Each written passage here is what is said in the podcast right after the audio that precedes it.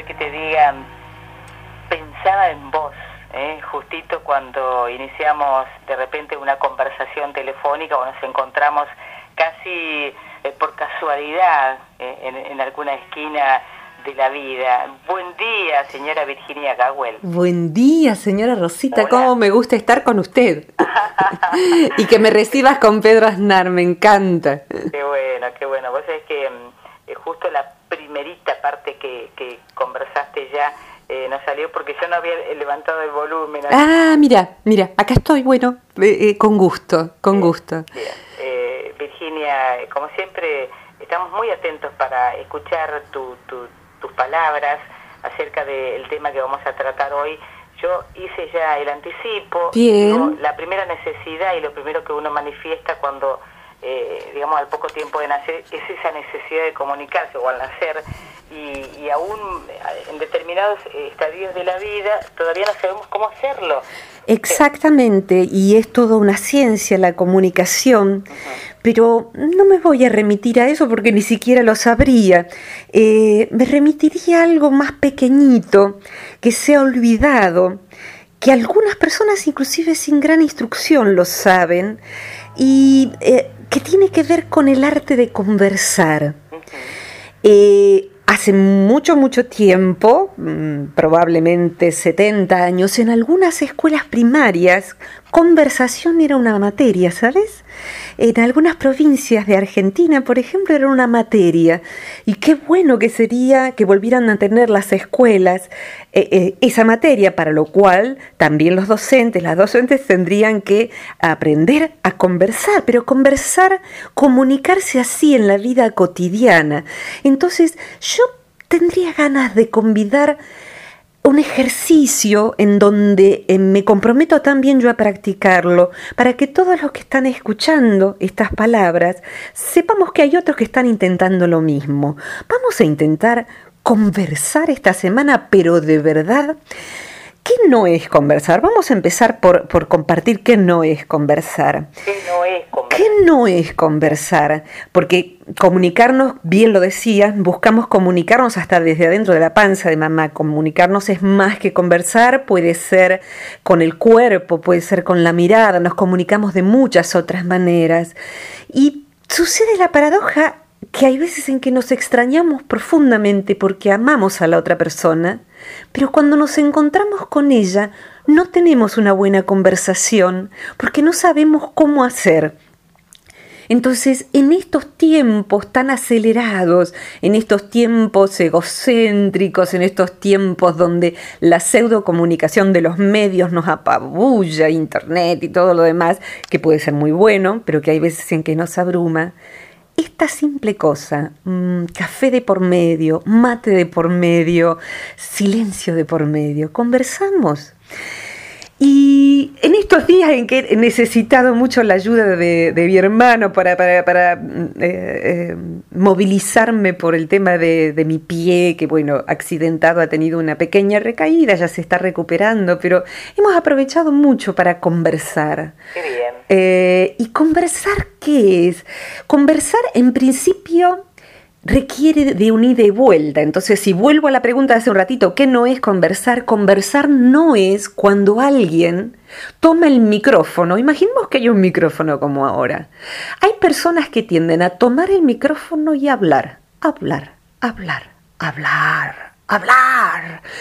Entonces, la otra persona no existe, es como un monólogo en donde se procura estar comunicándose y hay veces en que, inclusive cuando está diciendo algo interesante, simplemente es un monólogo, no, no aparece el otro. Entonces, si por educación yo tengo que tomar un ratito el micrófono, que pueden ser hasta minutos, dos, tres minutos, y si me estoy tomando más tiempo, le pregunto al otro, discúlpame que, que, estoy hablando tanto, ¿sigo? ¿Querés decirme algo? Eh, eh, o sea, es necesario eso, miro al otro a los ojos, le doy entidad. Eso me parece que nos suena a todos. Ups, y sí, y sí, y fíjate que hay veces en que inclusive, eso cuando se está hablando de algo que puede ser interesante, eh, o sea, regular la tenida de micrófono en la mano. Claro, es como dosificar las palabras a veces. Exactamente, y el tiempo. O sea, si estoy con el otro, voy a estar, ¿cuánto? ¿Una hora, dos horas, quince minutos? Bueno, no puedo tener, si estoy una hora, cuarenta minutos la voz yo, salvo en una sesión de terapia como paciente. Entonces, e inclusive hay veces en que esa conversación carece de total relevancia. O sea que la persona está describiendo, yo para desayunar pongo siempre, siempre una servilleta blanca a la izquierda. Yo preciso una servilleta blanca a la izquierda y necesito... ¿Y a quién le importa eso? Eh, y otras cosas son la conversación en donde se habla de terceros que uno no conoce. ¿Sabes que el hijo de la prima de una vecina de mi mamá tiene, se está separando de la mujer. Eh, o la vida ajena de los artistas de la televisión, los que en sí puedan ser artistas encima, ¿no? Que no nos interesa No nos interesa. Entonces, ¿te interesa este tema? Es una buena pregunta. Pero ¿sabes qué? En general, las mejores conversaciones, a mí me gusta mucho conversar con los taxistas, que es interesante porque ahí tenés 15 minutos de contacto humano. Y la buena conversación, que en general en la Argentina, por ejemplo, empieza con una queja. ¡Qué calor! ¿Cómo está todo de caro, vio? ¡Qué frío! ¿Cómo está el tránsito? O sea, empezamos con una queja. No es buen momento, no es buen eh, modo de ingresar a una buena conversación. Y en el fondo, fíjate vos que todos tenemos hambre de contacto profundo. Aún la persona que está tirada en la calle, Escuchaba a un actor, lamentablemente no sé el nombre la otra vez en una entrevista, que vio una ranchada de pibes durmiendo en la calle en Buenos Aires y se acercó a charlar con ellos. Entonces le preguntó, ¿por qué oles pegamento? Entonces, porque si no, no hay otra cosa, le decía el pibe. Y, y, otro dijo, porque en realidad lo que yo necesito, y el actor aseguró que eran textuales palabras, es un lugar donde expresarme y no lo tengo. Entonces crearon la Casa de la Cultura de la Calle, que está bueno para googlearlo después, interesantísimo. Hace ocho años que existe el lugar, donde hay artistas de todo tipo. Entonces, ayudando a la gente que vive en situación de calle. Pero ¿cómo empezó esto? Empezó con una pregunta. La pregunta es algo maravilloso para la conversación y allí debe mediar la discreción o sea, ¿cómo, ¿cómo van las cosas con tu ex? ¿Viste? Que, que, está con otra. Por ejemplo, qué sé yo. No se trata de eso. Pero yo hay veces en que me encuentro con personas que me consta que me aman, me consta que me aman, que en general no son de mi círculo más íntimo porque conversamos mucho y bien, eh, y no me preguntan, ¿qué estás haciendo ahora, Virginia? ¿Estás escribiendo poesía, por ejemplo? ¿O cómo es esto de, la radio? Eh, ¿Sabes que te escuché la otra vez? Eh, sino que la persona se pone a contar, a contar, a contar, y de pronto nos hemos separado y si yo no le pregunto, no sé nada de ella. Y si no me preguntan, no sabría nada de mí. Entonces, nos extrañábamos, nos hemos visto, estuvimos media hora juntos y no conversamos. La pregunta, todos anhelamos que nos pregunten, ¿qué anhelarías hacer? ¿Mm? Eh, ¿Qué, cosas lindas te pasaron en esta semana? Yo les pregunto. Perdón la interrupción. No, al contrario, al contrario, por favor. Sería eso de que alguien se interese por tu vida, tus cosas, ¿no? Totalmente. Totalmente, y además esto de, hay veces en que es una pena lo que uno comparte, pero también Conozco gente cercana que es muy buena gente que lo único que hace es hablar de quejas. Entonces cuenta todo lo que el médico le dijo, todo el ruido que hace el vecino, todo lo que pasa en el barrio y la inseguridad. Y cuando se le acabó, va hacia el año 1964, cuando murió no sé quién y otra vez no nos comunicamos. Entonces, poder preguntarnos recíprocamente. Y yo a veces, cuando esto sucede en la mesa, por ejemplo, digo, bueno, bueno, basta, basta, vamos, hablemos de algo lindo. A ver, ¿qué les pasó de lindo esta semana? A cada uno que cuente algo lindo. Yo también tengo algo lindo para contar. Uno hace como que también eh, se despoja de lo propio para empezar a, interesarse por el otro, Totalmente, totalmente. Y en una conversación, fíjate esto que acabas de hacer hace un ratito, es necesario esto. Discúlpame que te interrumpa, sabes que me gustaría contar esto también. O sea, ¿me, pasas el micrófono? Eh, entonces, cuando me pasan el micrófono, yo también puedo participar. Y de pronto alguien que es más charleta, más conversador, se da cuenta de que tiene el micrófono hace mucho rato. Entonces dice, uy, sí, discúlpame, eh, contame, contame. Y el otro tiene la oportunidad y se va formando una dinámica preciosa. Virginia, vos que me, quedó rondando cuando vos comentabas el hecho de, este actor que estuvo eh, con estos chicos que aspiraban eh, pegamento y me vino a la memoria un, acontecimiento que me parece que es importante rescatarlo en este momento. En una oportunidad estaba esperando un, micro en, la terminal de ómnibus y se me acercó una personita, ¿no? Sí. Y a pedirme, no me acuerdo si una moneda, algo así. Y yo le pregunté, ¿cómo, cómo te llamas? Maravilloso. Sí. Eh, y le pregunté cómo se llama y le pregunté a qué colegio iba y le pregunté si tenía familia y, en ese momento pensé eh, cuántos chicos estarán esperando esa pregunta. Totalmente. ¿No? Por parte de las personas grandes, eh, aquellos que uno desde su mirada no tan pequeña creerán que son los responsables de todo lo demás. Totalmente, porque cuando vos le preguntás cómo te llamás, qué sentís, dónde vivís, le estás dando existencia al otro no una moneda. Le podés dar además la moneda, un alfajor, lo que sea, pero le estás dando existencia. De pronto lo miraste a los ojos y existió ese chico para vos por un, por ese ratito. Alguien, a alguien le importé. Él eh, me dijo, ¿y por qué me lo pregunta? Le digo, porque quiero saber cómo te llamás, quiero saber dónde vivís, con quién vivís, si vas a la escuela, si te gusta, y, todo. y por, por lo general eh, muchos eh, por ahí te contestan eh, con una, no sé, negativa o con, el, o con que no le gusta o que no se lo permiten, en fin, pero uno se interesa. Totalmente, totalmente, y poder hacer eso con alguien que está sentado en la plaza, con un abuelo, con, con cualquier vecino, con, con ese ratito, ese ratito y también con los más cercanos, cuando recién decía, nos pusimos a conversar con mi hermano, de pronto damos por sentado que las historias nuestras son las mismas, porque si, nos criamos con los mismos padres en la misma casa, no, ¿cómo era yo cuando era chica? ¿Eh? ¿Cómo veías vos a papá? Y él me pregunta a mí, yo le pregunto a él, y se vuelve algo tan rico. ¿Qué era lo que más te gustaba de cuando jugábamos de chicos?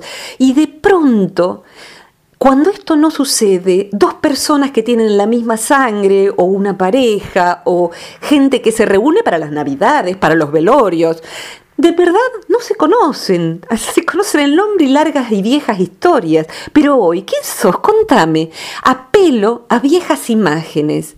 Y en las conversaciones estas vacías, inclusive suceden dos cosas que, y si vamos a, volvemos al ejercicio de la conversación como arte, es mejor que no sucedan, porque no son conversación.